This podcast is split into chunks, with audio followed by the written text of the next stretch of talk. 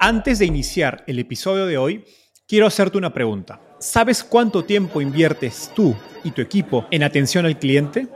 En el mundo de las startups, donde cada segundo cuenta y cada cliente es importante, Zendesk se convierte en tu aliado perfecto. Es como tener un equipo de superhéroes de atención al cliente a tu disposición. Zendesk es una plataforma omnicanal que integrará todos tus canales de comunicación como WhatsApp, email y redes sociales en un solo lugar. Gestiona tickets, ofrece una gran experiencia, aumenta tus ventas, pero sobre todo Construye relaciones cercanas con tus clientes gracias a Zendesk. Como beneficio exclusivo por ser parte de la comunidad startupeable, podrás probar el CRM de Zendesk completamente gratis por 6 meses. Y si decides continuar, tendrás 15% de descuento en tu primer año de contrato. Lo mejor de todo es que Zendesk escala de acuerdo a tus necesidades. Desde la oficina prestada donde empezaste hasta la compañía global que quieres construir. Compañías globales como Slack, Shopify y Airbnb confían en Zendesk para su atención al cliente. Ahorra tiempo, dinero y mantén felices a tus clientes.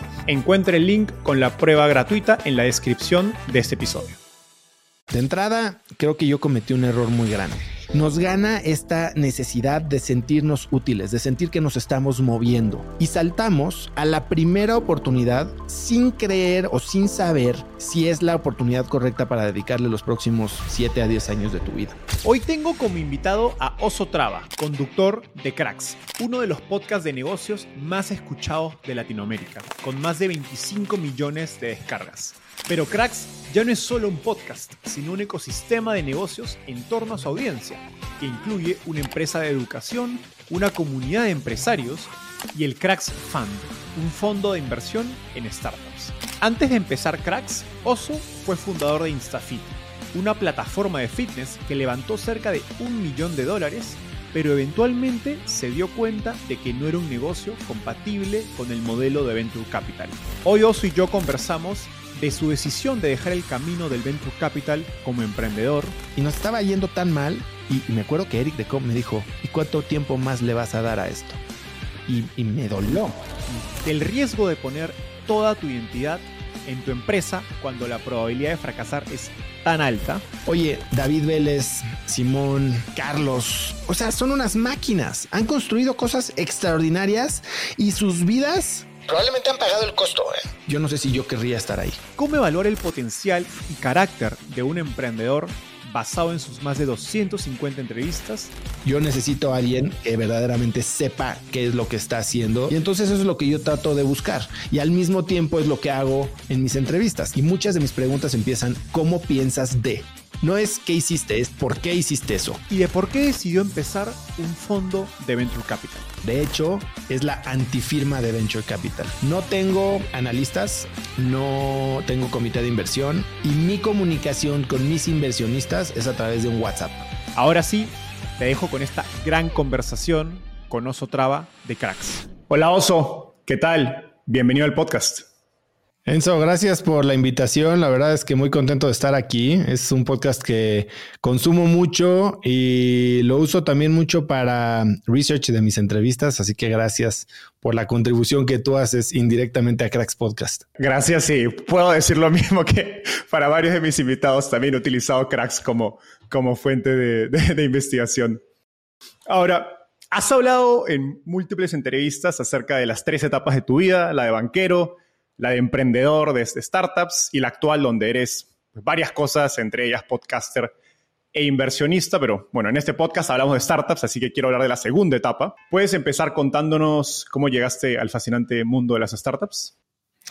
Bueno, sí, ciertamente es una etapa de mi vida que ha sido muy bonita, con la que sigo muy involucrado. O sea, yo creo que descubrí lo que más me gusta hacer, que es emprender. A mí la fase de cero a uno de las empresas me fascina, me mueve en una dimensión que yo no creí tener. Mi primera etapa era profesionista, banquero, MBA, cuadrado, ingeniero y, y nunca, nunca me identifiqué con la palabra creativo.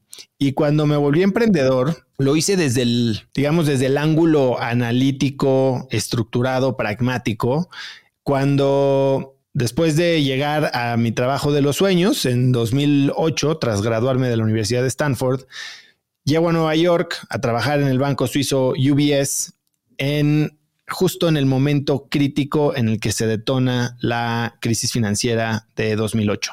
Eh, yo estaba sentado enfrente de una terminal de Bloomberg viendo cómo se caía el mundo a mi alrededor. El banco en el que yo trabajaba todos los días estaba en la portada de los periódicos. Obviamente los fondos que había en el banco salían despavoridos y descubrí que no era mi lugar. Y pocos meses después logré ser parte de la última ola de despidos. Y digo logré porque no me iban a correr. Yo estaba a punto de renunciar y dije, por favor, por favor, por favor, porque bueno, yo no tenía muchos ahorros. Si bien me pagaban muy bien, en Nueva York me los gastaba todos y dije, voy a renunciar porque odio esto y ojalá y me corran. Y el día que, sonó mi teléfono, ya habían despedido a todo mundo, ya sabíamos que ese día eran los layoffs.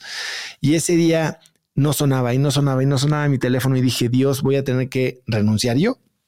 Y sonó mi teléfono y me dicen, pasa a HR y me puse a bailar. La gente creyó que estaba teniendo como un nervous breakdown.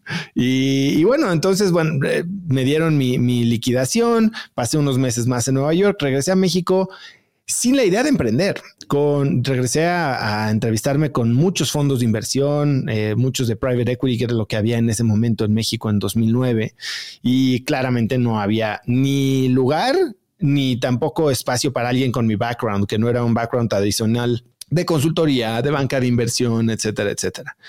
Entonces me regresé un poco a, a lo que me dijo un buen amigo en Nueva York un día, si odias tanto a tu jefe, ¿por qué no te vuelves tu propio jefe? Y es como esa, esa premisa de soy emprendedor porque soy mi propio jefe. Dije, bueno, pues voy a ver. Y, y en, en, la búsqueda del emprendimiento, yo no llegué al emprendimiento de impacto, por llamarle así, como después eh, lo, lo, conocí a través de Endeavor y todo este track de venture, sino yo quise poner un negocio. Tenía 50 mil dólares, que era mi liquidación del banco, y iba a poner una marca de mezcal. Me fui a meter a la sierra de Oaxaca dos semanas a conocer todo acerca del mezcal, iba a poner una mezcalería, total se nos cayó el local, íbamos a hacer muchas cosas en un una línea de negocio muy tradicional. Y cuando eso no funcionó, empecé a explorar otras cosas, organicé desfiles de moda, conocí a muchas personas que hoy son amigos de esa etapa muy rara de mi vida, en la que regresé de, Stanford sin trabajo, sin casa, sin coche, sin novia, sin nada, ¿no? Sin dinero. Ah, pero con, un título con deuda. Muy, bonito, con mucha deuda que sigo pagando a la fecha. Y, y un día me habló uno de mis amigos eh, de, de Kinder y por decir amigo, era una de las personas con las que me peleaba yo más durante los recreos. Y me dijo, Oso, yo acabo de regresar de mi maestría en el IE. Allá estando en España, vi un, un modelo de negocio que puede encajar mucho como un complemento a un negocio familiar de casas de empeño que tenemos. ¿Por qué no lo exploramos? dije, vamos a explorarlo. No tenía yo nada que hacer. Y decidimos lanzar el negocio que se llamó Lo mío es tuyo, una cadena de tiendas físicas cero tech que compraban y vendían electrónica seminueva. Y lo lanzamos standalone, ya no tanto en relación con el, negocio del hermano. Y para eso levantamos capital. Yo metí mis 50 mil dólares, mi socio metió pues, mucho de su dinero y abrimos una tienda y levantamos capital de ángeles o de family offices de ese momento, ni siquiera de fondos de capital, eh, porque no existían. No había. Y, con eso entramos a Endeavor y así me volví emprendedor.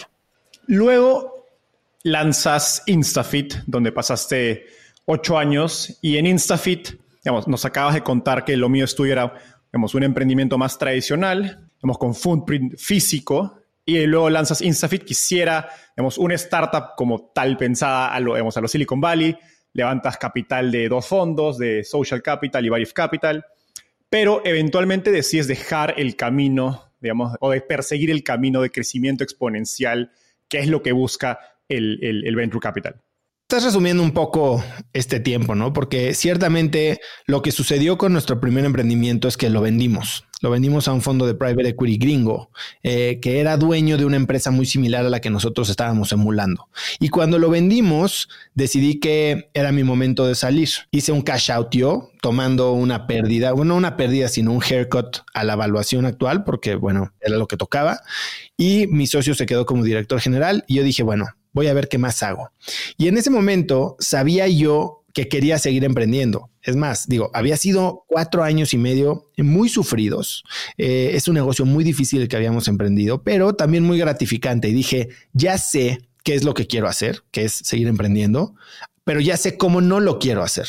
No quiero un negocio con cientos de empleados, no quiero un negocio con cientos de o, miles o millones de dólares en inventario, no quiero un negocio físico, quiero un negocio con un equipo muy pequeño que puede impactar la vida de mucha gente. Y, para eso volteé a ver tecnología. Es así como me junté con mis cofundadores, Natalia Maya y Georg Stockinger, eh, que habían visto un modelo similar en Alemania, en Brasil, y ellos me trajeron la idea. Con la idea de que yo fuera, ellos venían de línea con esta idea de hacer, ya sabes, blitzscaling y, y, poner 27 países al mismo tiempo. Me buscaron a mí como para ser country manager de México. Y en ese momento conectó mucho conmigo en la parte personal, la parte del deporte. Instafit iba a ser una plataforma de ejercicio y nutrición en línea.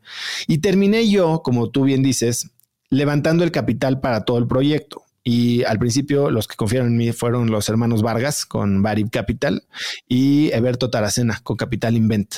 Y ellos fueron los dos primeros fondos que invirtieron en mí, además de los típicos eh, Friends, Family and Fools.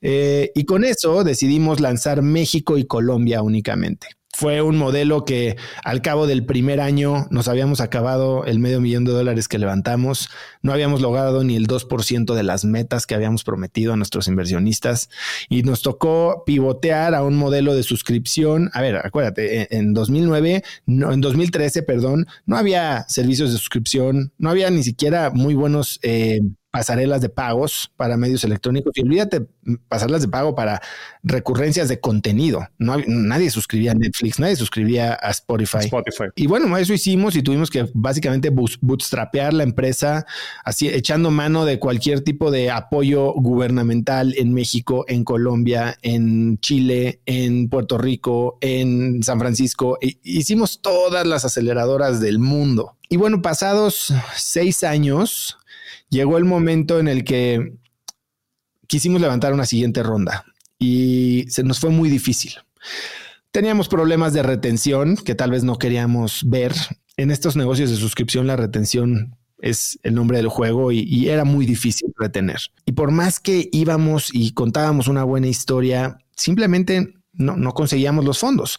Ya traíamos un ARR de arriba de millón y medio de dólares recurrente, con mucho churn, pero para adquirir, debido a este churn, para adquirir a los usuarios gastábamos eso y más en Facebook. Básicamente todo nuestro dinero se iba a, marketing, acquisition costs. Y decidimos tomar la decisión, tomamos la decisión Natalia y yo de dejar de buscar el crecimiento y, estas métricas que nos garantizarían una siguiente ronda, porque siempre que llegábamos nos decían, bueno, cuando llegues a lo siguiente, o cuando bajes tu churn a tanto, o cuando crezcas a tal ARR y... Siempre sube la barra. Y si seguíamos persiguiendo eso, corríamos el riesgo de quedarnos sin, sin dinero. O cerrar la llave de la adquisición, este millón y medio de ARR, exprimirlo durante el tiempo que durara, entendiendo que iba a ir bajando por, el churn del que te menciono, el tasa de abandono, y construir algo nuevo utilizando los recursos que teníamos dentro de Instafit, que éramos muy buenos en varias cosas. Producción de contenido, marketing digital, apps, y conocíamos a la a profundidad un mercado muy grande y creciente de personas enfocadas en salud y bienestar. Entonces, vimos un poco qué quería el mercado. Y nos dimos cuenta que lo que quería el mercado no era un producto B2C, era más un producto B2B y ni siquiera era tal cual un producto, era un servicio. Hay marcas que querían hablarle a esta comunidad usando estrategias innovadoras como las que nosotros usábamos para mercadear nuestro propio producto y que ellos no dominaban. Y básicamente Instafit y el equipo de Instafit se convirtió en una agencia que hoy es una agencia muy exitosa que se llama Avocado Wellness Marketing y que provee servicios de marketing digital y generación de contenido a las empresas más importantes de América Latina, en toda América Latina, desde Brasil, Chile, Perú, Colombia, Ecuador, México, alrededor de productos y servicios que se enfocan en bienestar.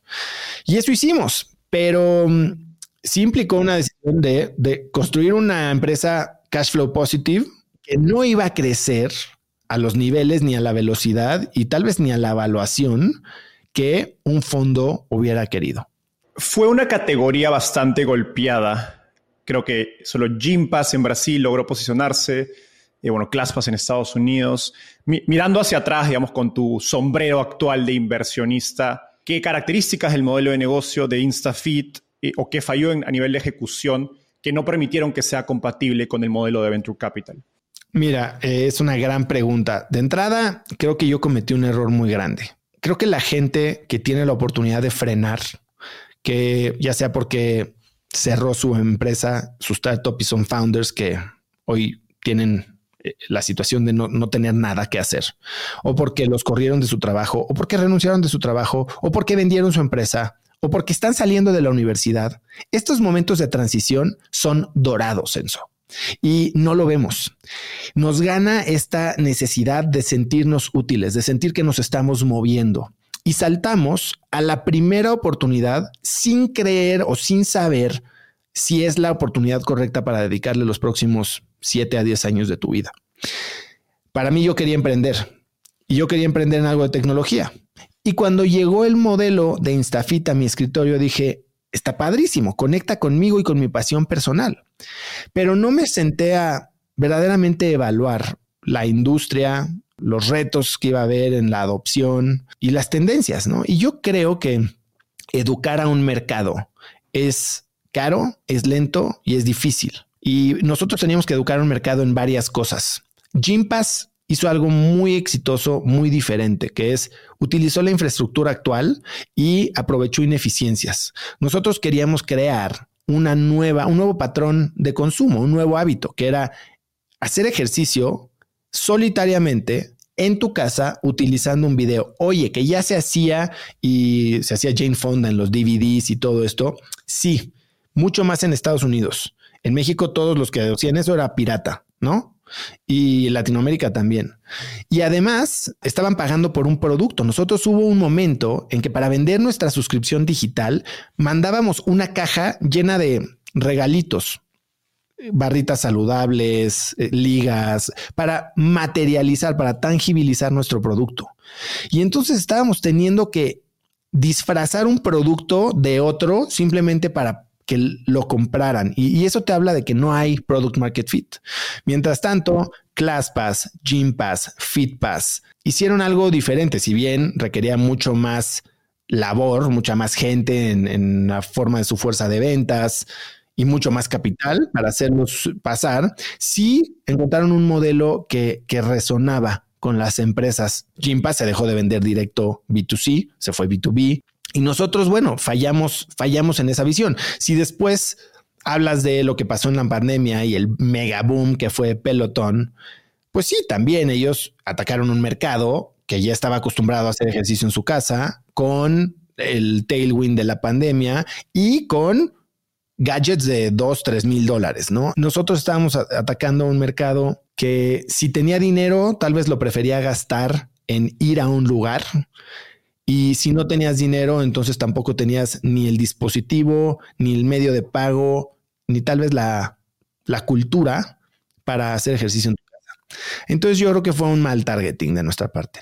Sé que esta etapa fue difícil personalmente porque lo has mencionado en varios eh, podcasts pasados y te tomó ocho años, digamos, tomar la decisión de salir de, de, Instafit. Te quiero leer una cita de, de Federico Antoni de LVP que hemos tenido ambos en nuestro podcast acerca de ese tema que hizo en otro podcast y me gustaría saber si te resuena con lo que viste en InstaFit.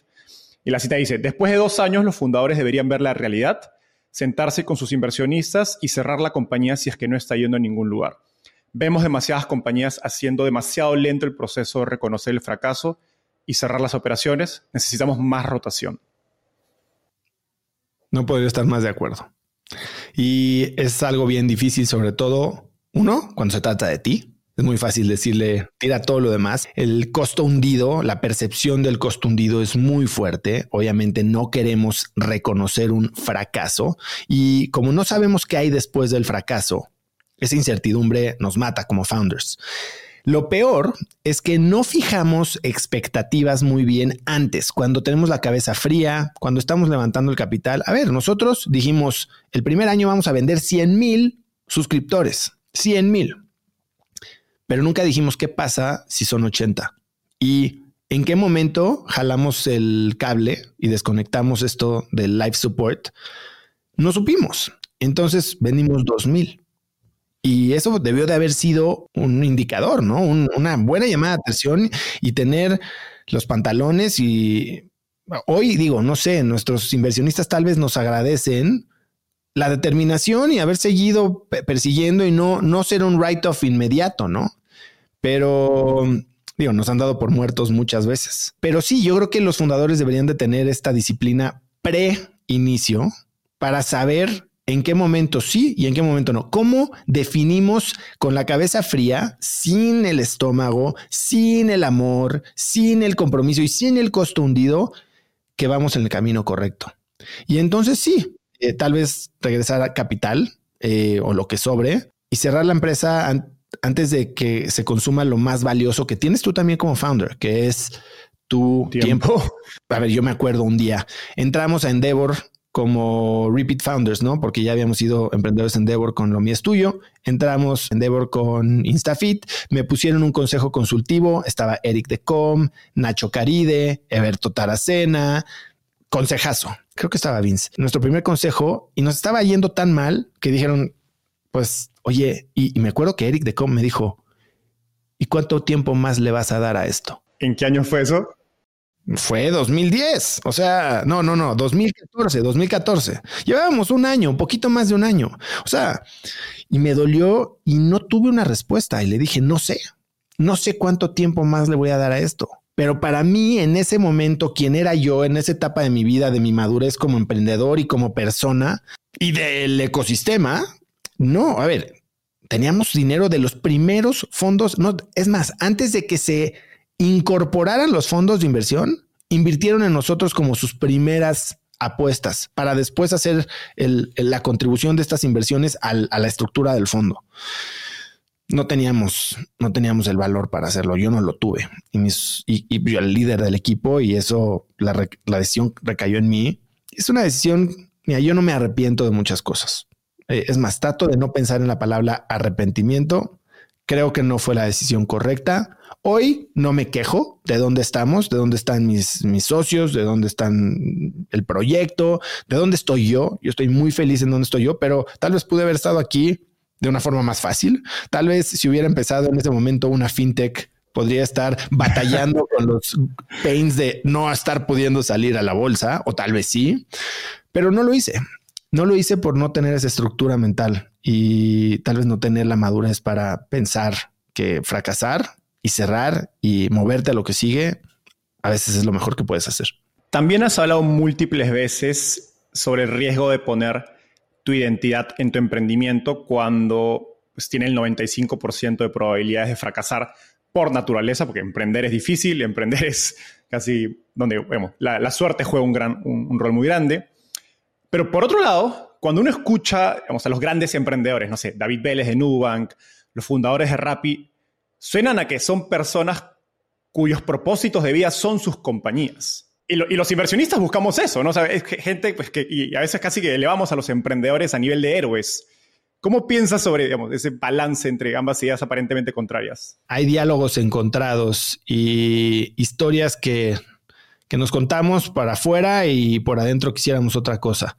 Yo a mis emprendedores, tengo ahorita 16 empresas en el fondo, tengo otras 5 como ángel inversionista y yo sí soy muy, muy vocal en que primero van ellos Tal vez eso me va a salir a lastimar o a afectar mis retornos o tal vez hace que esté mandando el mensaje incorrecto, pero yo habiendo estado del otro lado, yo sí me importa que los emprendedores no se quemen. Yo al final dije, no más, no puedo más con esto. Oye, David Vélez, Simón, Carlos, son unos animales, o sea, son unas máquinas. Han construido cosas extraordinarias y sus vidas probablemente han pagado el costo. ¿eh?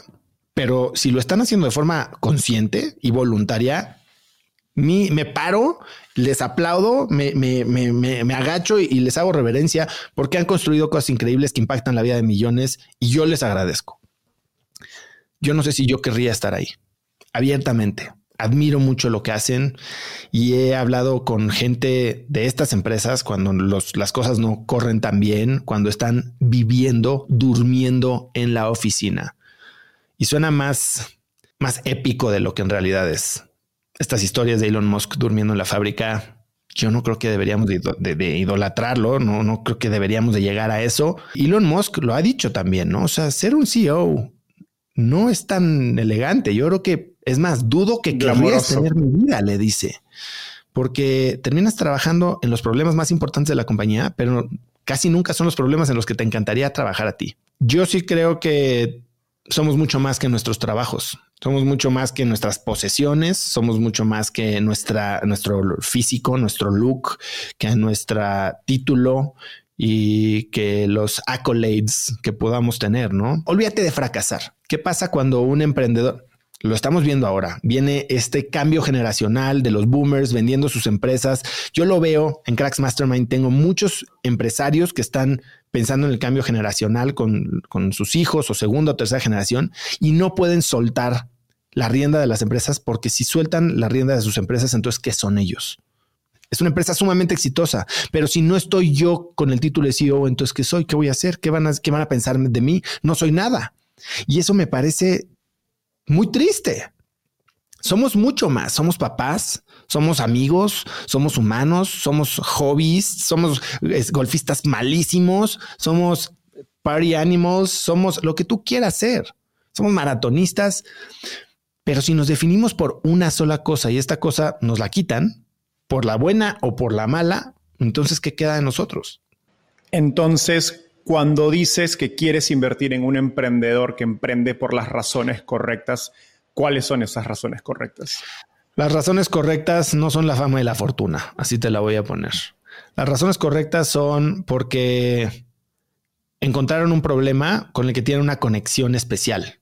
Yo creo que estoy con Cracks Fund, que es el fondo que tengo, estoy en un momento privilegiado de la historia emprendedora latinoamericana, porque hoy estamos pudiendo invertir en founders que han tenido experiencia operativa en otras empresas que entienden el sacrificio que hay que hacer, entienden dónde no vale la pena hacer sacrificios, entienden también el problema que están trabajando, ¿no? Yo hablo de algo que, se llama eh, Founder Market Fit y es cuando un fundador ya tiene el conocimiento del problema, de los clientes, de las dinámicas del mercado y está ahí por voluntad. Ya lo trabajó tal vez con la plata de alguien más en una compañía como un COO o como un CFO o como un Chief of Staff o como lo que tú quieras, pero entiende. Y entonces las razones correctas es, hay un problema y hay una oportunidad que sinceramente me emociona tanto y me encanta tanto platicar con estos clientes y me encanta tanto pensar en los retos para solucionar y desbloquear esta creación de valor en el mundo que no me puedo dormir pensando que si no lo hago yo, no lo va a hacer nadie. He tenido conversaciones en los últimos meses con emprendedores que tienen eso que dices, hay problemas con los que están muy conectados, pero también les ha pasado la factura personalmente, algunos muy cercanos a mí, que han incluso pensado en, oye, me tomo un tiempo, ¿cómo piensas sobre, sobre ese balance donde al menos yo he notado que hay esta visión o este propósito tan grande donde la persona, como dices, casi que pone toda su identidad? A veces es un propósito genuino, ¿no? Conectado con, su historia personal, conectado con algo que ellos han vivido, que realmente los mueve porque los has visto desde que iniciaron, pero hay ese costo, ¿no? Entonces, digo, es algo con lo que yo personalmente he batallado porque siento que como inversionista se habla mucho de, ¿no? De quieres invertir en un misionario, en un mercenario, y buscas emprendedores con propósito, pero ese propósito también puede pasar un costo muy fuerte. Definitivamente. Y creo que todo parte de... Estamos hablando de misión y propósito, pero también parte de yo creo que algo que nos falta mucho como sociedad, que es la atención a uno mismo y el autoconocimiento. Yo creo que el camino más directo al éxito profesional es el desarrollo personal. Yo cuando empecé a aceptarme por quién soy y no por lo que creía que tenía que ser en ciertos entornos, empecé a ser mucho más feliz, pero además mucho más productivo. Hoy estoy viviendo en mis empresas product market fit que nunca vi en, en las empresas que fundé antes. ¿no? Y la realidad es que si no ponemos atención como inversionistas, como fundadores, como CEOs, como ejecutivos, como lo que tú quieras, en nosotros mismos y cuidamos las bases de descanso, de alimentación, de hidratación, de mindset, no tomamos terapia, no tenemos algo de coaching, no tenemos un grupo de apoyo. Yo creo que la factura no solo la vamos a pagar nosotros, sino por consecuencia la va a pagar nuestro proyecto y toda la gente involucrada con eso. Tal vez no se ve en el corto plazo, tal vez en el corto plazo funciona, ¿no? Y, es más, entre más me descuido yo, más jala el negocio, pero eso tiene una fecha de caducidad. Estoy leyendo un libro ahora que se llama Bravey de Alexi Papas, que fue una eh, corredora de 10 kilómetros olímpica y es actriz de cine y productora, y habla justo eso, ¿no? Como cuando empieza a descuidarse, a no comer bien y entonces se hace magra, al principio funciona, es más rápida que nunca y al cabo de las semanas o los meses te terminas lesionando y tu carrera se acaba. Y eso creo que pasa en cualquier entorno. Algo que he visto yo es que en un inicio ese propósito eh, o, la, razón por la que emprende un emprendedor está muy tangible porque habla con sus clientes, está, digamos, iterando entre construir el producto oral con el cliente y quiere resolver el problema para el cliente, pero conforme la empresa empieza a escalar, se crea toda esta distancia entre el problema, digamos, la razón por la que realmente emprendió y esos clientes, y pues ahora tienes un equipo que, que pues, gestionar, tienes procesos, tienes inversionistas, y se crea una distancia entre el emprendedor y esa razón por la que emprendió y le preguntas, oye, esa razón por la que emprendiste hace, no sé, uno, dos, tres años, ¿la sigues viviendo en tu día a día? dice, no, con justas con un cliente o programa o hago producto una vez a la semana. Eh, y creo que eso también desgasta mucho. La, es, muy normal. Y, y, regreso al tema, em, encontré que me encantaba emprender. Y para mí emprender es esta fase 0 a 1. ¿Qué no me encanta? Administrar, no me encanta operar, no me encanta handholding con inversionistas, no me encantan las board meetings. Si entiendes que eso es tu situación, entonces puedes evitar ponerte en situaciones en las que te van a llevar ahí. Oye, traes un nuevo CEO, te mueves y pasas a otro nivel, pasas a un rol de head of product. O sea, pero si no te conoces a ti profundamente y no sabes que esas son tus limitaciones y tus preferencias, entonces, ¿quién va a tomar las decisiones por ti? El entorno. Y te vas a encontrar haciendo un trabajo en el que estás insatisfecho, en el que no eres tan bueno y empiezas a decepcionar a la gente alrededor de ti al mismo tiempo que tú eres miserable. Me gustaría pasar a hacer una conexión entre el trabajo que hacemos ambos, que es entrevistar y escuchar o participar en reuniones o en pitches de, inversión con, emprendedores, porque creo que son dos actividades que tienen muchas similitudes. Eh, en ambos estás tratando de entender a profundidad eh, a una persona, digamos, y si tienen el potencial de llevar a un siguiente nivel aquel proyecto en lo que están trabajando. Al analizar personas, ¿qué exactamente dirías que eres mejor a la persona en promedio. Espero que estés disfrutando esta entrevista tanto como nosotros disfrutamos grabando. Coméntanos qué te pareció y qué otros temas te gustaría que tratemos en los próximos episodios. Aprovecho en contarte que si bien nuestro canal en YouTube es nuevo, tenemos más de 100 entrevistas como esta. Cada semana traemos a un nuevo invitado y no pensamos parar. Freddy Vega de Platzi, Pamela Valdés de Vic, Daniel Undurraga de Corner Shop y muchos otros más referentes de la industria de tecnología y startups en Latinoamérica han pasado por Startupiable. No olvides suscribirte y activar la campanita para ser el primero en enterarte de los próximos episodios. Ahora sí, de vuelta a la entrevista. Uf, a ver, yo, yo sí creo que hay diferencias significativas que vale la pena destacar entre una entrevista para un podcast y un pitch. La clásica, o más bien no la clásica, pero la obvia, es que en una estás emitiendo un juicio y en otra no. Es más, en una tu trabajo es emitir juicio y en otra tu trabajo es no emitirlo. Es completamente opuesto el objetivo de cada una de las conversaciones. Entonces, no, no estoy hablando y me choca sentir que hay un desbalance de poder en, en, a mí me están haciendo el favor los emprendedores en invitarme a su sueño.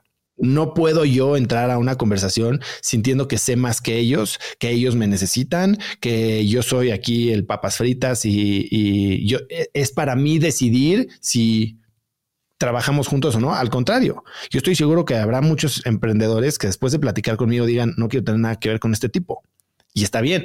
Así debería de ser porque quieres asociarte con gente que te caiga bien, que confíes y que puedas trabajar. Dicho esto, eh, sí me interesa saber cómo piensa la gente. Y creo que eh, soy muy bueno para eso. O sea, hago preguntas que me ayudan a entender qué está pasando en su cabeza.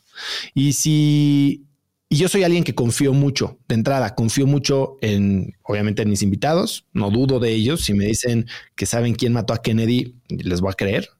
Eh, lo mismo con los, con los emprendedores. ¿eh? Yo llego creyendo que estas personas saben. Ahora, si a través de mis preguntas me doy cuenta, no que yo sé más que ellos, porque nunca voy a saber yo más que ellos de su negocio, puedo tener una perspectiva diferente basada en mi experiencia o en las otras cosas que he visto. Pero si me doy cuenta que su sistema de razonamiento crítico o de análisis de situaciones no es profundo, no es estructurado, simplemente es un hunch.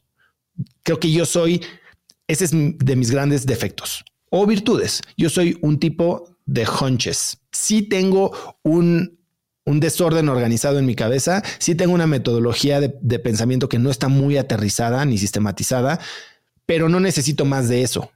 Yo necesito a alguien que verdaderamente sepa qué es lo que está haciendo de una forma estructurada y lógica. Y entonces eso es lo que yo trato de buscar. Y al mismo tiempo es lo que hago en mis entrevistas. Trato de entender y muchas de mis preguntas empiezan, ¿cómo piensas de? ¿No? No es qué hiciste, es ¿Por qué hiciste eso? ¿Cómo llegaste a esta decisión? ¿Cuál es el diálogo que hay en tu cabeza cuando pasa esto, cuando pasa, cuando pasa esto? ¿no?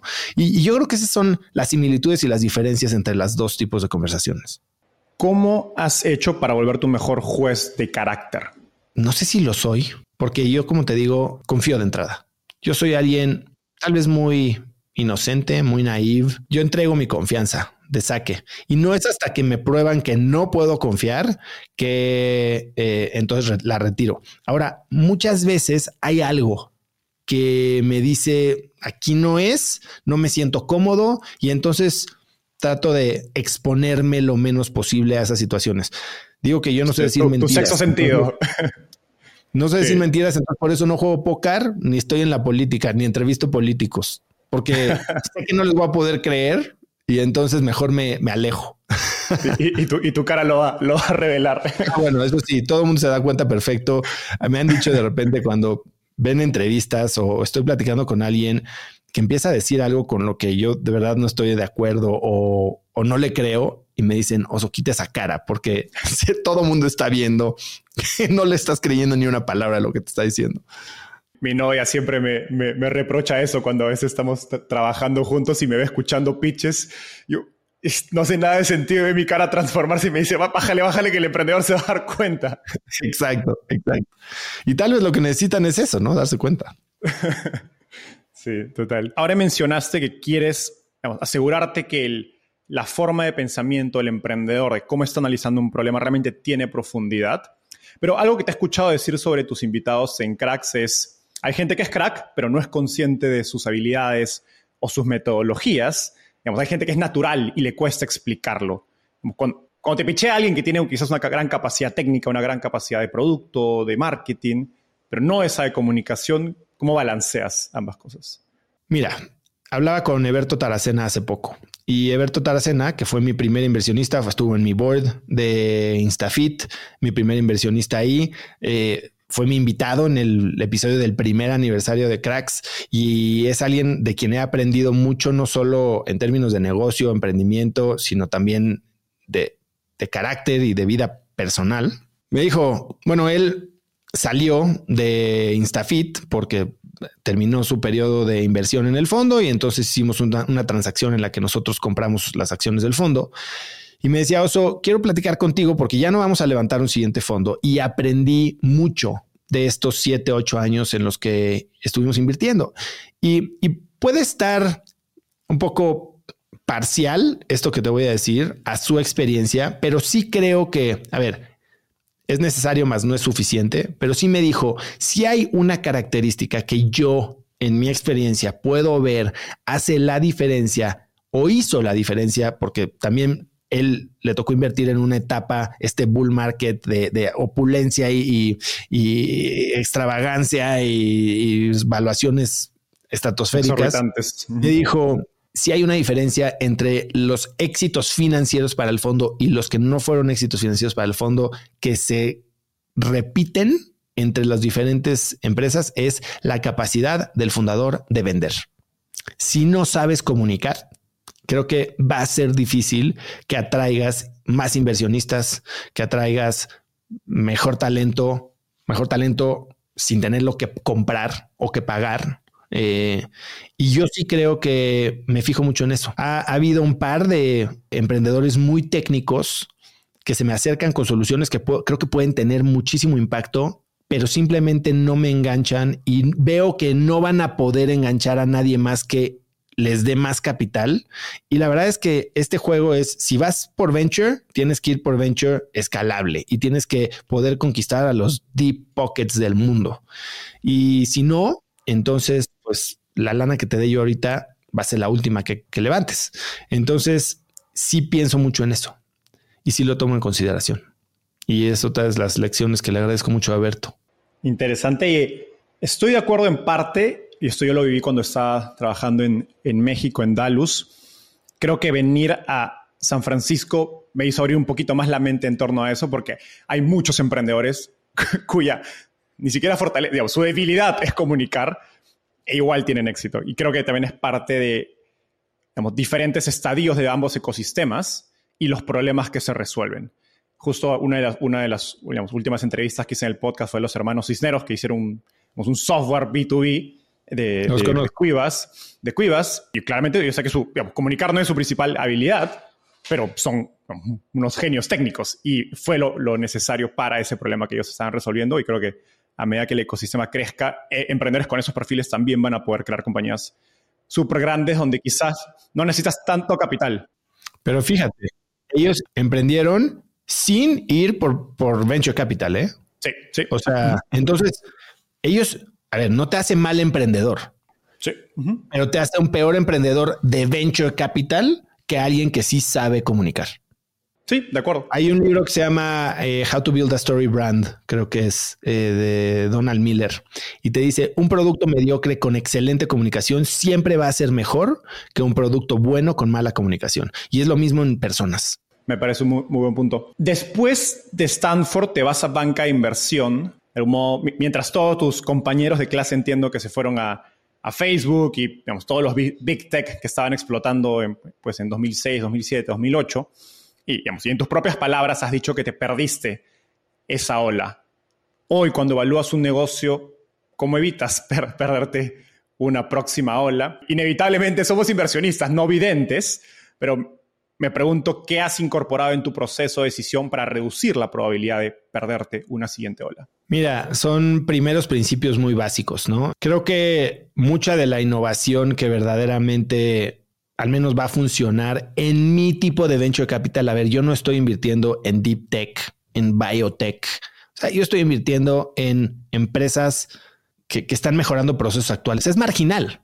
La, innovación es marginal en, realidad, ¿no? O sea, si ves una de mis empresas del portafolio, Pulpo, software para fleet management, sea, no, no, está inventando la rueda, simplemente está optimizando ciertas cosas, ¿no? Y yo lo que sí creo es este primer principio de a rising tide raises all boats o lifts all boats. Y yo sí creo que, al igual que con los fundadores que saben comunicar su sueño, tienes que pensar en megatendencias del mercado. Eh, si bien ahorita tal vez dicen, oye, fintech, ya pasó el boom de fintech, perfecto. Entonces significa que las valuaciones están más bajas, pero hay algo que es obvio, que es que fintech o, la bancarización y la proveeduría de servicios financieros para la población en economías de desarrollo sigue siendo una necesidad gigantesca. Entonces, fintech va a jalar capital. Y así es un poco como pienso yo. No estoy tratando de perseguir trends. O sea, no compré NFTs, mi, fondo no es de cripto, eh, ahorita no invertí en cosas de AI porque me queda claro que AI va a ser una gran tendencia, pero sigo sin entender. A ver, yo creo que eh, el negocio de real de AI está en los LLMs, ¿no? Y, tal vez va a estar consolidado en OpenAI, Google, Microsoft, hasta Palantir, pero todas estas aplicaciones de AI que simplemente corren encima de los APIs de OpenAI son indefendibles, ¿no? Entonces son gimmicks, ¿no? Son este bells and whistles, pero no es sinceramente algo que, que está creando un moat ni que va a jalar necesariamente una, una inversión generalizada por parte del mercado. Quiero volver a hablar de los emprendedores. En tu libro, eh, Haz lo que importa, hablas de diseño de vida, hábitos, productividad, que todas son cualidades que incrementan la probabilidad del éxito de un emprendedor. Esto lo evalúas en un emprendedor cuando estás conversando con él y, si sí, ¿qué preguntas le haces para, tratar de entender, oye, cómo es esta persona en su día a día. Sí, claramente eh, me importa mucho que tengan valores, ¿no? O sea, lo primero es que sea alguien en quien pueda confiar y muchas veces su manera de comportarse en la vida personal te dice mucho de tal vez los estándares éticos y morales con los que van a trabajar, ¿no? El compromiso que van a tener con el proyecto y que no son de estas personas que van saltando de, de siguiente proyecto, siguiente proyecto, siguiente proyecto. Se han acercado conmigo emprendedores que venden muy bien, que traen un proyecto que ya trae un poco de tracción, pero que a lo largo de los últimos 10 años me han pichado ocho proyectos diferentes. Y todos ellos son los revolucionarios, ¿sabes? Entonces, este tipo de estabilidad, de compromiso, de ética de trabajo, creo que es algo que en lo, que me fijo mucho. Y, y como sea, también me gusta relacionarme con gente en la que, que pueda yo también considerar como, como amigos. Oye, podrás decir que esto le quita diversidad al fondo, ¿no? O le quita diversidad a, mi, a mis lentes con los que evalúo si lo que quiero es ser amigo de todos mis founders. Pero pues, al final del día, esa es mi manera de ver el mundo. ¿no? Y creo que les voy a poder agregar mucho más valor. Se me acercan, por ejemplo, emprendedores de Brasil que sé que pueden estarla rompiendo. Y, por ejemplo, Miguel Armaza de Gilgamesh Ventures es inversionista mío, se ha vuelto gran amigo, está teniendo gran éxito invirtiendo en fintech en Brasil, pero yo no puedo agregarles valor a estas personas porque mi network, mi expertise, mi vida está mucho más enfocada en Latinoamérica. Entonces, ¿sabes que Aunque podría ser un, buen tema o una buena oportunidad de inversión. Creo que no existe esta colaboración o este valor que puedo agregar yo, que es una de las, de las premisas de las tesis del fondo, ¿no? Yo quiero entrar a empresas donde mi perfil, mi persona, mi experiencia, mi network, mi, mi red de difusión puede ser un valor agregado para estas empresas. ¿Cómo evalúas la determinación en los emprendedores? Y, lo pregunto porque nadie entra a un pitch tratando de, mostrarse débil, ¿no? Todos intentan verse pues, fuertes, con convicción, y al final esto hace el trabajo más difícil para, para los inversionistas. Algo que yo he hecho, y sobre todo en este fondo, también otra de las cosas que incluí en mi tesis de inversión es invertir, como te decía, en gente ya con trayectoria. No en el recién graduado de la universidad, ni en el niño prodigio, ni el recién MBA. Me gusta invertir en gente que ya lo ha hecho antes, ya sea como ejecutivo o como emprendedor, incluso si ha fracasado. Y eso te dice mucho. O sea, no somos lo que decimos, ni lo que pregonamos, ni lo que predicamos, somos lo que hacemos y lo que hacemos repetidamente. Y parte de mi proceso de due diligence es más, sobre todo en la etapa que invierto, que es etapa muy temprana, es sobre las personas. Y, lo mismo que hago para mis entrevistados del podcast, hago mi research para mis founders. Referencias y, todo lo demás. Con toda la gente que has hemos estudiado y entrevistado en el podcast y ahora emprendedores, ¿qué, ¿qué has aprendido sobre la ambición? Digamos que queremos duplicar la ambición de los emprendedores en México y Latinoamérica. ¿Qué tendríamos que hacer? Qué pregunta tan difícil, porque sí creo que la ambición es un arma de dos filos, ¿no? La ambición, Naval Ravikant dice que el deseo es un acuerdo que hacemos con nosotros mismos de estar inconformes hasta que tengamos lo que queramos o lo que queremos. Pero yo también creo que la ambición nos, nos, puede, nos puede llevar a, descubrir quiénes somos en realidad, ¿no? Y, qué tanto podemos hacer. Yo en Cracks Mastermind tengo una frase. Cracks Mastermind es esta comunidad de empresarios que tengo. Somos 100 empresarios, eh, todos de muy buen nivel, eh, empresas muy grandotas. Y decimos agradecidos, pero nunca conformes, porque parece que o somos ambiciosos o somos conformistas. Y yo creo que se pueden ser ambicioso y estar agradecido sin ser conforme, ¿me entiendes? Eh, ¿Qué es lo que pasa? Creo que por, por programación nos fijamos metas que proyectamos a futuro basadas en resultados pasados, ¿no? Estamos anclados a lo que hemos hecho en el pasado, a lo que ya se validó. Nos sentimos cómodos, sentimos que un, incremento marginal tal vez es seguro y entonces nos, no, nos, nos saca de nuestra zona de confort y no nos expone al fracaso, ¿no? Y lo peor es que muchas veces estamos validando esta misma percepción de nuestras capacidades que tenemos cuando logramos estos éxitos moderados. Digo, cuando haces OKRs te dicen fija OKRs a los que si te sale todo muy bien, llegas al 70%, ¿no? Básicamente estás buscando metas o fijando metas al 150% de lo que te gustaría lograr. ¿Por qué?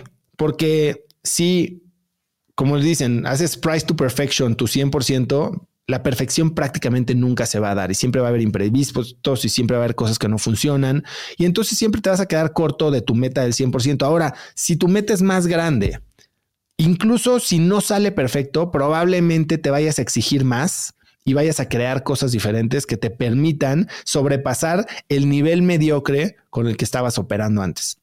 Hay un libro que por aquí tengo que se llama 10x is easier than 2x. Y este libro habla de cómo crecer 10 veces es más fácil porque te hace quitar de en medio todas las cosas que tienen un incremento marginal, todas estas cositas operativas que tal vez te podrían dar un, poquito de mejora. Y que si piensas solo en y apuestas solo a proyectos que son moonshots, home runs.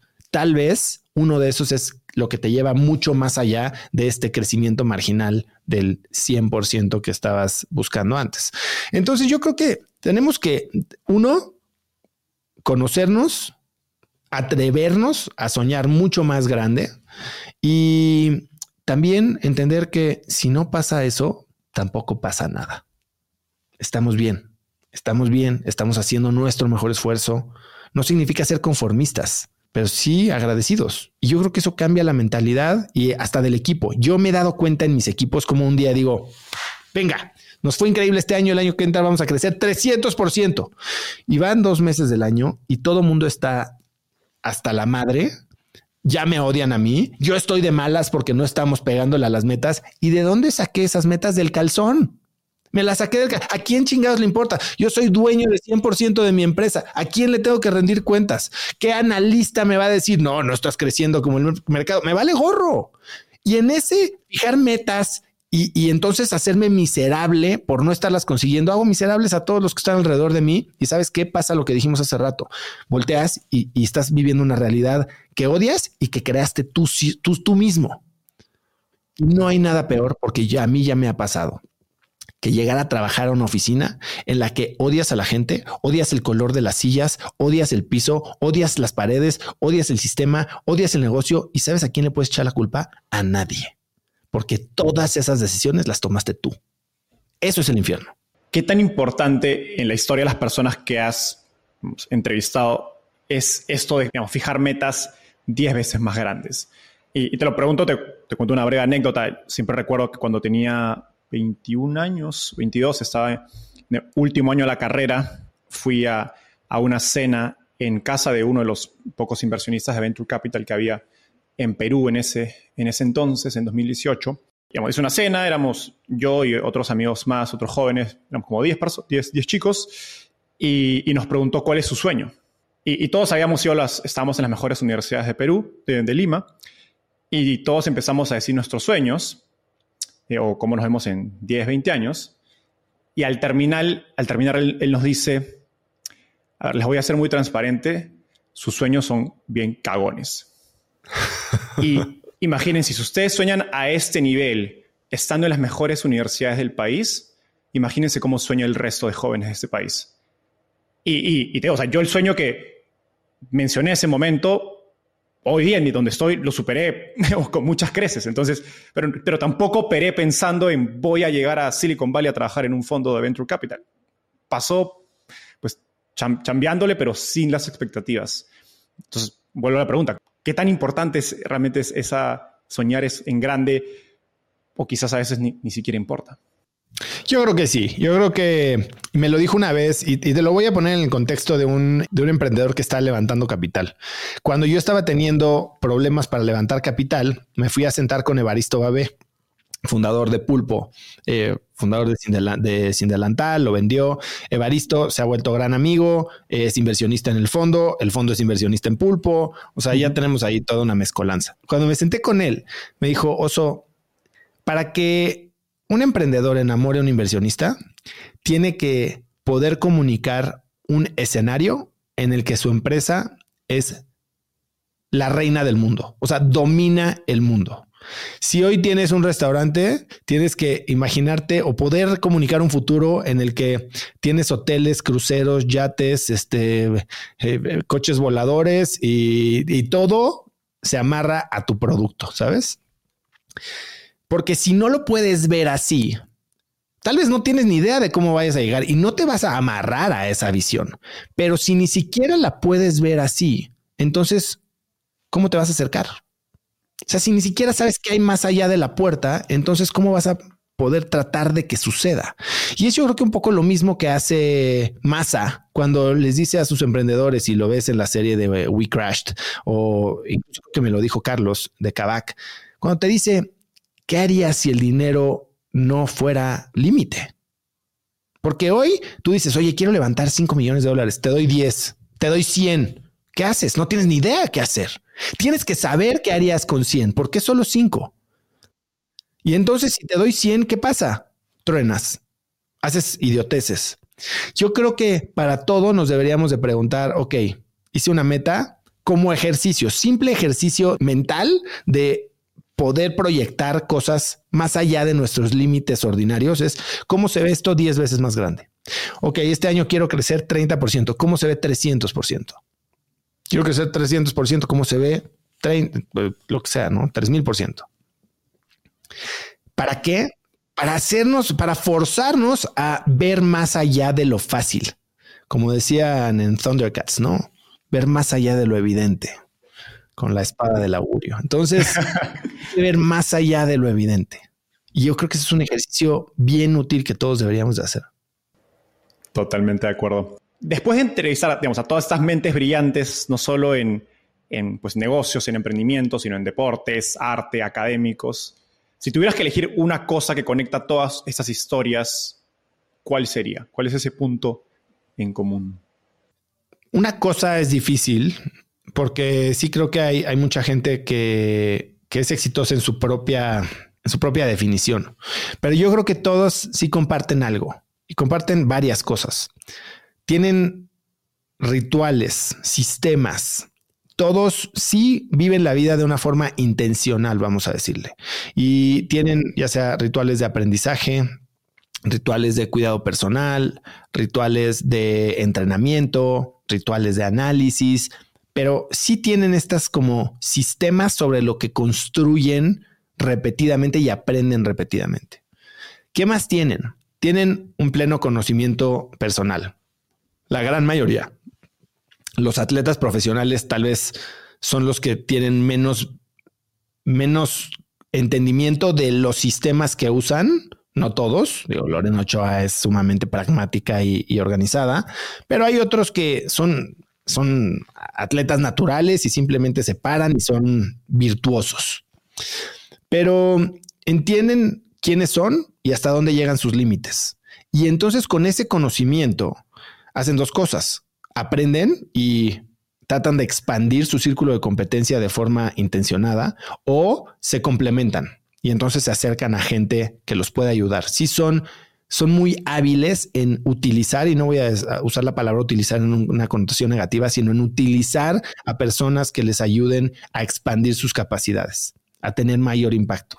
Y son personas que se atreven, son personas que toman riesgos. O sea, si no, no llegas a las Olimpiadas, no llegas a ser el número uno del mundo, no llegas a construir un unicornio, no llegas a tener la película más taquillera en la historia del cine mexicano si no te atreves a hacer algo diferente, a ir en contra del, del, grano y a vivir la vida en tus propios términos. Sí, se equivocan rápido, sí aprenden de sus errores, pero se siguen atreviendo a fracasar. Y yo creo que son las tres cosas que yo he detectado comparten eh, todas las personas que la definición de crack no es mía, cada quien es crack en sus propios términos y yo justo eso creo que es un crack, es vivir la vida en tus propias condiciones, tus propios términos.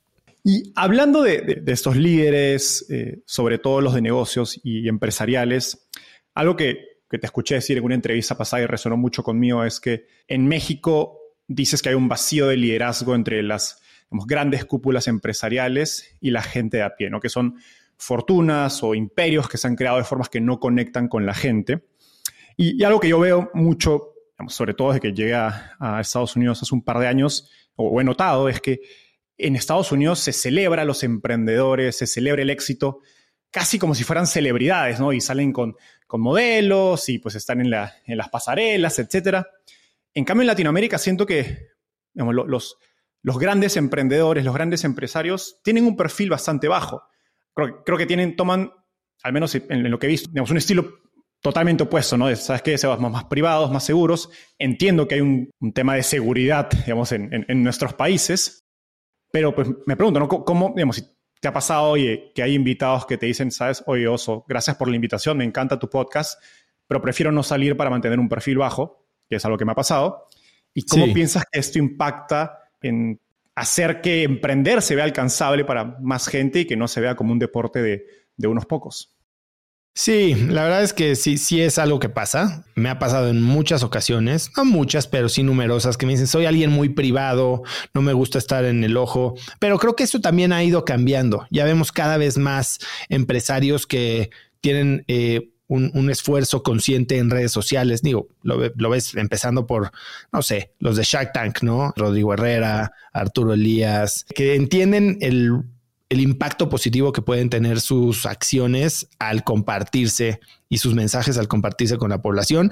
Y cada vez más utilizan canales como tu podcast o como el mío para tener una conversación un poquito más detallada que un simple clip de 5, 15 o 20 segundos, ¿no? Pero sí, yo, yo veo esta gran diferencia. Incluso, por ejemplo, hay eh, un empresario mexicano que hoy ya es billonario en Estados Unidos y que ya sale en Shark Tank en Estados Unidos, no voy a decir más.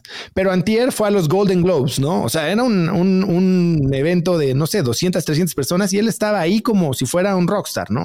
Y no ha querido tener esta exposición para Latinoamérica. Sigue saliendo en la tele en Estados Unidos, pero para Latinoamérica todavía no se siente cómodo. Espero que esto cambie, ¿no? Y, y es parte de las razones por las que yo no hago entrevistas en inglés ni trato de entrevistar a, americanos y después traducir las entrevistas, porque yo lo que quiero es que la luz quede en estos grandes y son muchos casos de éxito latinoamericanos o, hispanos. Y no solo estoy hablando de los, la nueva ola de emprendedores. El lunes, Enzo, sale un episodio en Cracks que me fascinó grabar. Y es con una persona que ayer cumplió 96 años y quien fue director general y presidente del consejo de Grupo Bimbo, que es la segunda o tercera panificadora más grande del mundo, don Roberto Servitje. Y tener acceso a 96 años de experiencia construyendo una empresa de este tamaño es algo fascinante y de lo que quiero hacer más, ¿no? Me encantaría poder hablar con el ingeniero Carlos Slim, que es alguien de los que no, no se presta para esto. Pedro Aspe, tampoco es alguien de los que se presta para esto. Y seguiré buscando. Tal vez los agarro un día de buenas y, me dejan. Es, hay, que, hay que seguir insistiendo en, los WhatsApps y los correos hasta que te dicen sí. Aunque sea como ya, para que no fastidie, vamos a darle Exacto. un, par, de, horas de nuestro tiempo. No puedo estar más de acuerdo y bueno, también es una de las razones por la que en Startupeable nos enfocamos en, pues, en español y, en, latinoamericanos. Hablemos eh, brevemente del ecosistema de negocios que estás creando en torno a, Cracks Podcast, pero sobre todo con relación al fondo, que es lo que has mencionado ya a lo largo de la entrevista. Entiendo que es un fondo relativamente pequeño, de menos de 10 millones de dólares, y, y esto lo, lo conversaba con, con uno de, digamos, de de nuestros amigos en común, que es Jorge Combe, pues el manejo de relaciones de inversionistas, de los emprendedores, que, digamos, que te toca hacer como, parte del trabajo de este fondo, no suena que sea un negocio muy rentable o, escalable. Cuéntanos un poco por qué levantar un fondo y, digamos, cuál es la, motivación. ¿Es crear una, una, firma de Venture Capital y levantar múltiples fondos? ¿Es simplemente una línea de negocio? ¿Cómo lo piensas como parte del ecosistema de Cracks? Fíjate que no lo pensé ni como una línea de negocio. Es más, creo que no he tocado nada de los management fees y no lo pensé como levantar una firma de venture capital. De hecho, es la antifirma de venture capital, porque yo lo que quiero, a ver, yo te dije, yo no quiero volver a operar ni quiero construir un unicornio, al menos ahora. Pero eso no significa que no quiera seguir participando y que no me apasione y que no crea que puedo agregar y generar valor para mí y para mis inversionistas. Y precisamente de, Combe me dijo un día, oye, yo leí en un libro que la, mejor manera de crear patrimonio era with other people's money. Eso fue lo que me dijo Combe un día. Y entonces dije, bueno, pues tal vez other people's money porque yo estaba invirtiendo como ángel y ya se me había acabado las balas y yo quería seguir participando y más apalancar el nuevo medio que he creado con cientos de miles de, visualizaciones cada semana.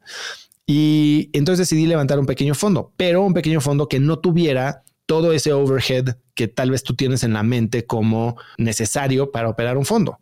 No tengo analistas, no tengo comité de inversión, y mi comunicación con mis inversionistas es a través de un WhatsApp. O sea, tengo un grupo de WhatsApp con mis 87, 88 LPs. Todo mi back office está montado en un SaaS de AngelList. Ellos hacen toda la parte operativa, legal y financiera del fondo. Los inversionistas tienen una plataforma donde pueden ver el estatus de sus inversiones y el valor más presente del mercado. Y yo a mis, a mis inversiones tampoco quiero ser un, o sea, no pido un asiento en el board, no estoy fregando con reportes semanales, más bien yo quiero ser un recurso, un recurso. Ya estoy adentro, sí tengo un chat con todas las inversiones que tengo, es como el, el chat de founders donde ellos mismos también, yo soy muy bueno en generar comunidad. Enzo. Y generé una comunidad de inversionistas, generé una comunidad de emprendedores y entre ellos trato de proveer herramientas para que para que aprendan y para que se ayuden entre ellos. No tengo comité de inversión, pero si llega una buena inversión en un área en la que muy probablemente tengo un, un fundador o un operador o un empresario dentro de mis LPs, pues se vuelve prácticamente hasta un mentor o un cliente. Entonces, ¿qué sigue? A ver, yo tengo que terminar de invertir este fondo que como bien dices es de menos de 10 millones de dólares a finales de este año, al menos la primera, los primeros cheques. Eh, ya quedará espacio para follow-ons. Pero, ¿qué sigue después? Me dicen, oye, deberías de levantar un segundo fondo. Deberías de levantar un fondo de 20 millones, de 100 millones. Y una buena amiga me decía, Oso, tienes que tener un comité de inversión y yo te pongo a los fondos de pensiones. Y yo le dije, es que yo no sé si quiero tener a los fondos de pensiones. O sea, no, quiero ser un fund manager, al menos no ahorita. Regresando a qué me gusta, qué soy bueno. Oye, que estás dejando una oportunidad gigantesca en la mesa, pero también estoy evitando un costo que para mí es importante. Agradecidos, pero nunca conformes. No, estoy anclado en que debería de tener yo igual que Dila y que nazca y que cometa 150 millones. Y tal vez no es lo que quiero. Todos ellos son el PIS de mi fondo. Es, una decisión muy personal.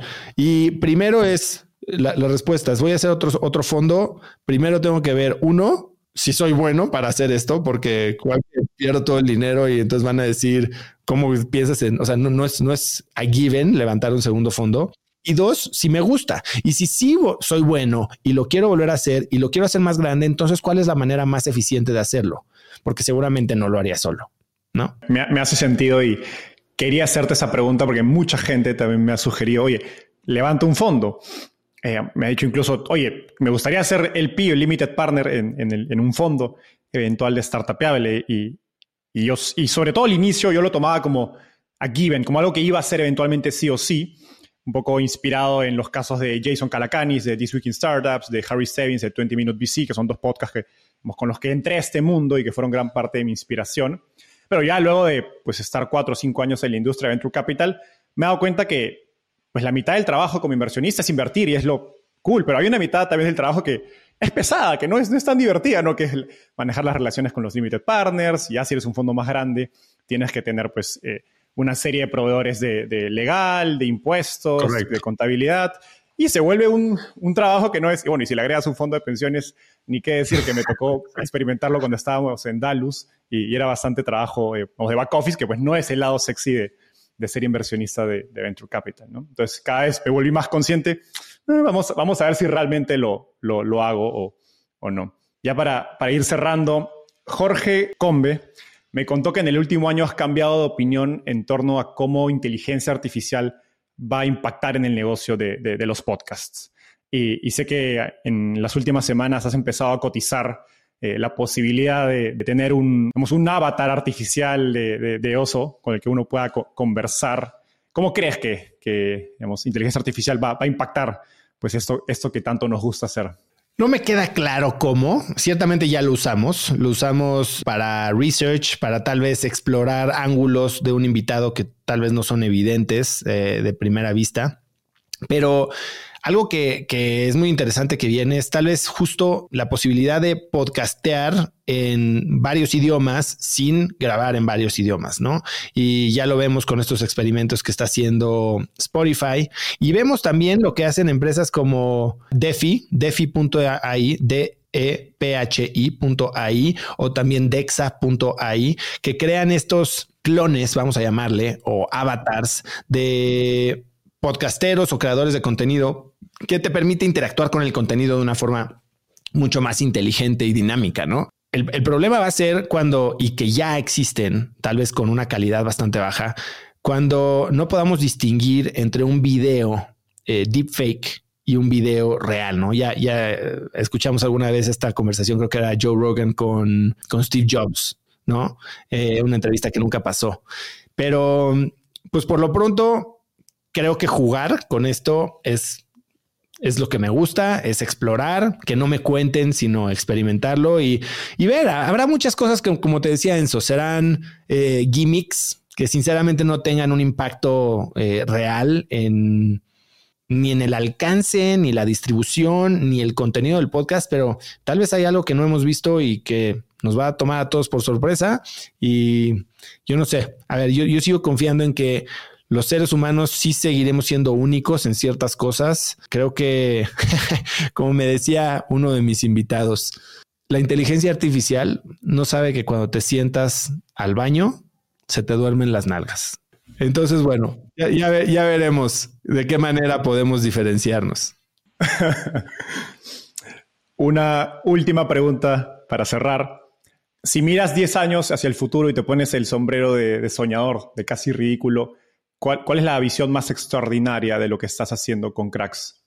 La verdad es que es increíble porque estoy cumpliendo cinco años de Cracks. Nunca me imaginé, o sea, mi vida hace cinco años era órdenes de magnitud diferente en todos los sentidos. ¿Qué pasa cuando el interés compuesto hace el efecto? ¿no? Si sigues con calidad, constancia, persistencia y paciencia, ¿qué eres? Larry King, Oprah Winfrey, David Letterman, no sé, estás en la tele, estás en Estados Unidos. Yo sí creo que Cracks eh, eventualmente puede convertirse en una casa de medios. Hoy estamos cambiando el nombre internamente de Cracks Podcast a Cracks Media pensando en que Cracks ya no es solo el podcast, sino son diferentes tipos de contenidos que tienen salida no solo a través de un feed RSS, sino también a través de tal vez canales tradicionales. Yo creo que este año vamos a explorar una versión del podcast para radio, radio abierta, que dijeras, oye, ¿por qué no te vas a un streamer? Radio sigue siendo el medio con mayor alcance en el mundo, ¿no? Y entonces vamos a ver qué pasa. Y eso pues traerá también nuevas oportunidades para mí como cabeza del proyecto y es un como flywheel que se alimenta continuamente, ¿no? Si sigues haciendo las cosas bien. Creo que hay que tener cuidado con el tipo de contenido que haces y no tratar de simplemente eh, producir por producir y, y bajar la calidad, pero creo que esto siempre lo voy a mantener como mi laboratorio de experimentos. Y si me permite a mí invertir en un proyecto de pasión que tal vez por vivir una experiencia hace sentido, entonces lo voy a seguir haciendo. Oso, eso fue todo por hoy. La pasé increíble. La verdad que fue un reto preparar la entrevista debido a todas las entrevistas que has hecho, pero espero que, haya sido una, una entrevista diferente y lo hayas disfrutado tanto como yo. Me gustó muchísimo, Enzo. Sabía cuando me escribiste, me animó mucho, me, me, dio mucho gusto porque te digo, disfruto mucho tus entrevistas. Sé que le metes mucha cabeza y es una entrevista, como dices, pensada, diferente, profunda y muy divertida. Me encanta platicar. Digo, a la gente le encanta hablar de ellos mismos. Entonces, gracias por darme chance. Gracias, Oso. Nos vemos. Gracias.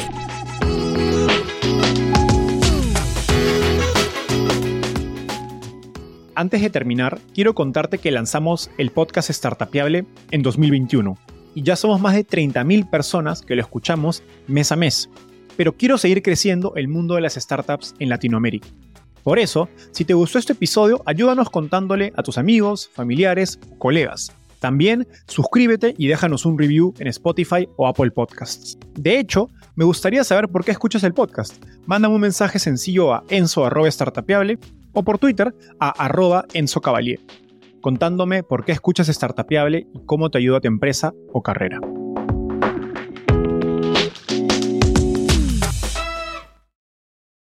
Este es un podcast producido por Explora.